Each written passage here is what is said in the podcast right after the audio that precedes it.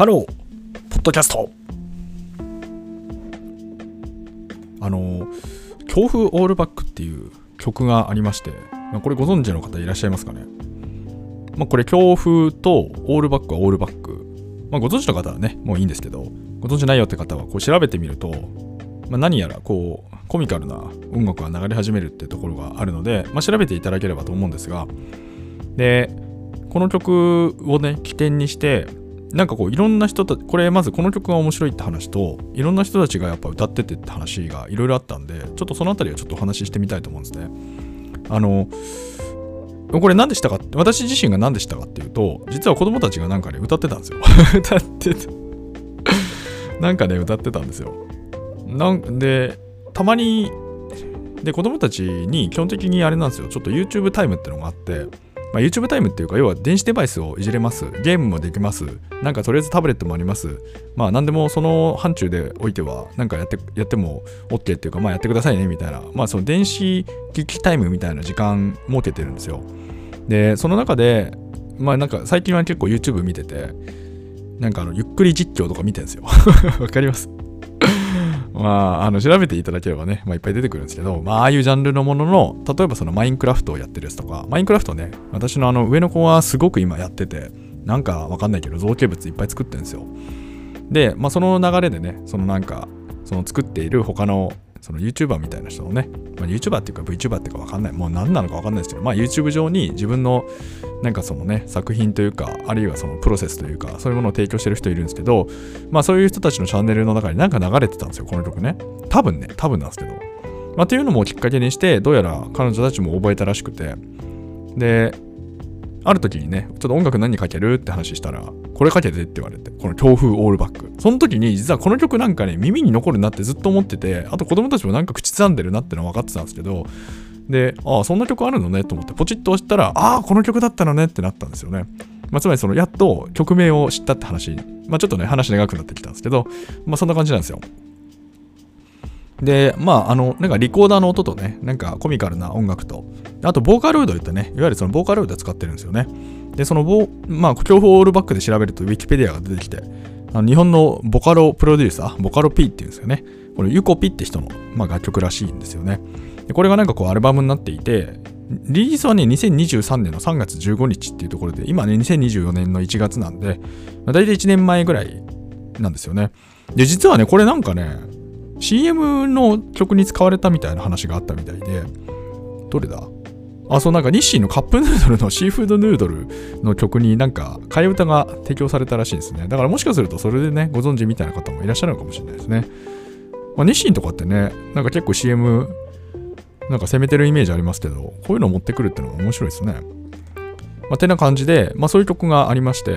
で、まあ、聞いてみるとなかなかこう中毒性があって、この曲自体も、まあ、だいぶ面白いねって思ったんですよね。で、でですね、この曲をなんかその流してたんですよ。YouTube ミュージック。あのうちはね、あのあれなんですよ、音楽多分いろんな媒体でね、皆さん聞かれてると思うんですけど、うちの場合ね、YouTube にしちゃったんですよ。YouTube ミュージックっていうのがあって、で、あの YouTube プレミアムっていうプランがあるんですよ。まあ、これ、YouTube の CM が飛ばせますってやつなんですけど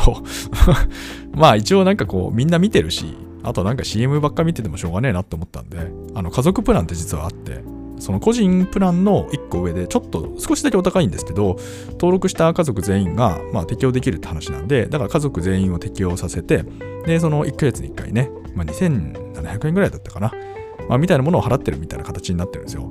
で、えっと、その流れで多分、ね、YouTube ミュージックもなんか使えてるのかな？あるいは無料で使えるのかな？よくわかんないですけど、まあでもあるよって形になってたんで、とりあえず、まあその流れでじゃあこれでいいじゃないかと思って使ってるって形なんですよ。で、その中で、なんかこう流してると、勝手にレコメンドしてくれて、なんかその次の曲、次の曲みたいなね、勝手にこうセレクトしてくれる機能があるんですよ。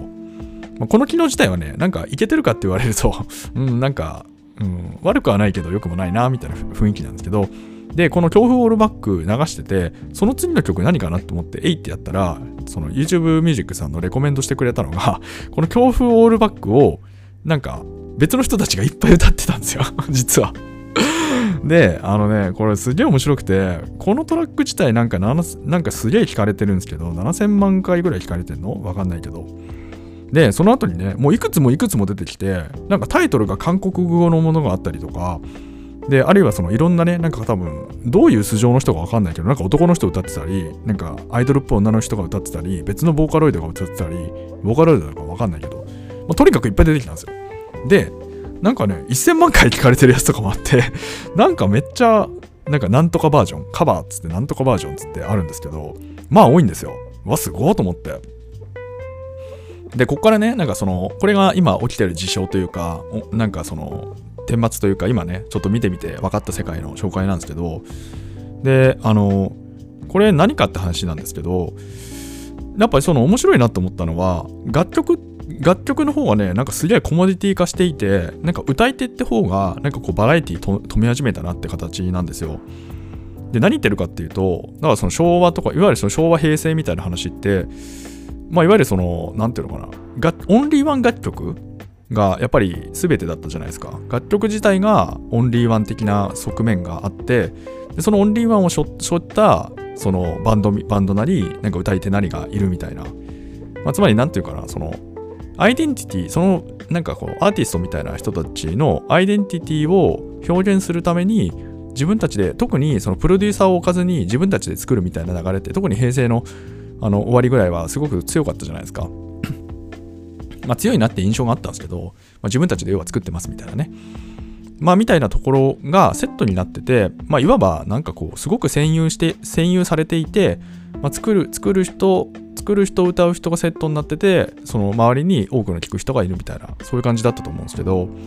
で、これはなんかこう、恐怖オールバックで見ると、まあ、それもそれで確かにあるんですけど、なんかキャラクターみたいなものはそこになくて、あるのはもう楽曲と歌ってる。ね、まあそこに楽曲しかないって話なんですよね。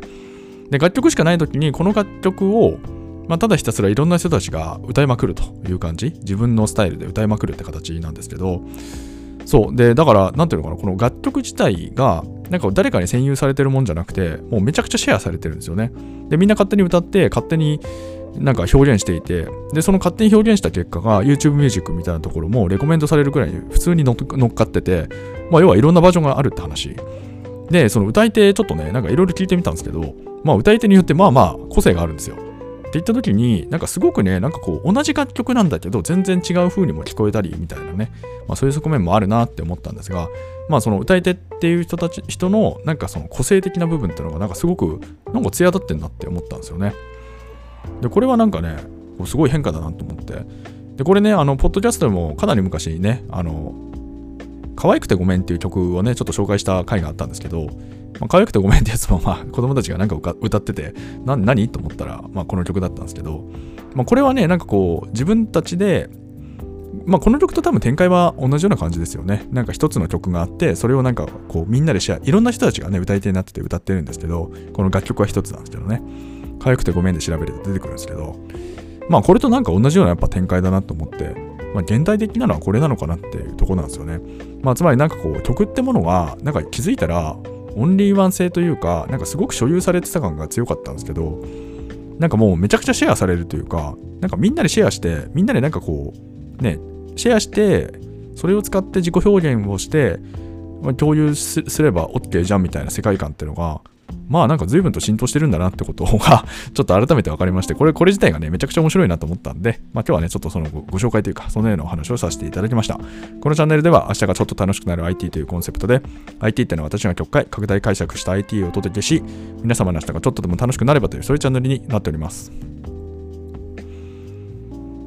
まあでも、要はなんかこう、歌って物事みんなのもので、みんなのものじゃないですか。だからみんなの歌っていう昔本、小学校とかあって、まあ、いろんな本、いろんな歌が載ってて、でみんなで歌ったりするわけですけど、まあ、まさにみんなの歌っていう まあ、このタイトルって秀逸だと思うんですけど、まあなんかこう、歌うわけですよ。で歌うことに何の意味があるのって言われたら何もないし、歌うのも嫌いな人もいるし、まあいいんですけど、で、その、ただ、その、歌って結局ね、その、楽曲があった時に、それは作った人、もともとはね、作った人のものであるとか、まあ、著作権的にとか、まあ、いろんな観点で所有みたいな概念って、まあ、難しいんですけど、まあ、究極的に言えば、そこには、まあ、楽譜というか、そんなような表現されている状態でしかなくて、それをみんながね、いくらでも使っていいというか、まあ、使ってなんか、自分の自己表現の一つとしてね、扱ってみるみたいな、まあ、自己表現っていうかな、まあ、単純に楽しいからやるって話でもいいんですけど、まあ、そういったものじゃないですか。もともとみんなのものみたいな話。で、多分なんかこう、90年代とか80年代とかわかんないけど、まあその、要はメディアの変遷って話で、やっぱりなんかこう CD みたいな、いわゆるこうパッケージ化したものが売れるってなると、まあそこにね、どうしてもその、なんかオンリーワン的にパッケージしたくなるっていうところがあったりするので、まあだから、なんていうかその歌みたいなものも、一時期ね、その楽曲も含めて、そのアーティストみたいな人たちの所有物みたいなね、形で、で、それは割となんかこう、オーディエンス的に聞くみたいなところが、まあ、強かったのかな、みたいなことを勝手に思ったんですが、まあもうなんか時代が巡り巡って、あとなんかこう、すごくインターネット的、まさに、なんかこう、シェア、シェアの文化というかね、シェアしてみんなで使う、みんなで楽しく使うみたいな話じゃないですけど、まあみんなにね、逆になんかこう、シェアして使ってもらうみたいなところに、なんかこう、価値みたいなものがこう移っていくというか、まあ、そんなような過程 みたいなものを勝手に感じまして、まあ、その点もね、なんかすげえ面白いなって思ったんですよね。まあ、というところで本日はね、強風オールバックっていうところの、えー、曲の、楽曲のご紹、なんかこう、取り巻くね、まあちょっと周りのところで、まあ個人個人的にね、すごく面白いなって思ってるポイントを紹介させていただきました。ちょっと口笛吹いていいですか？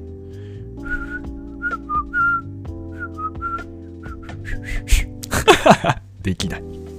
こんなような感じでしたね。リコーダーの感じですけどね。それでは皆様とまたお会いできる日を楽しみにしております。Have a nice!